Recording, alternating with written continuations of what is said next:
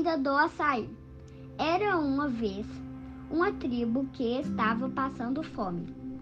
Então decidiram sacrificar todos os bebês que nasciam para tentar resolver o problema.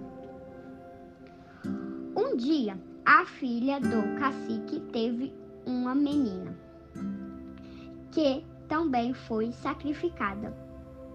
Desesperada, a mãe chorava todos os dias.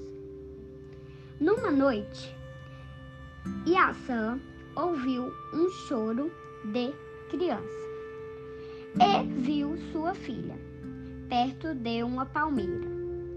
Deu um abraço nela, mas logo ela desapareceu.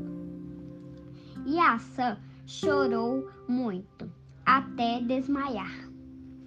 Quando acordou, estava abraçada na palmeira cheia de frutos escuros.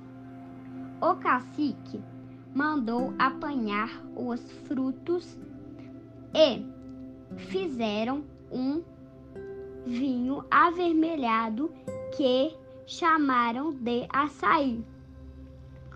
Com ele, alimentaram seu povo e pararam de matar os bebês.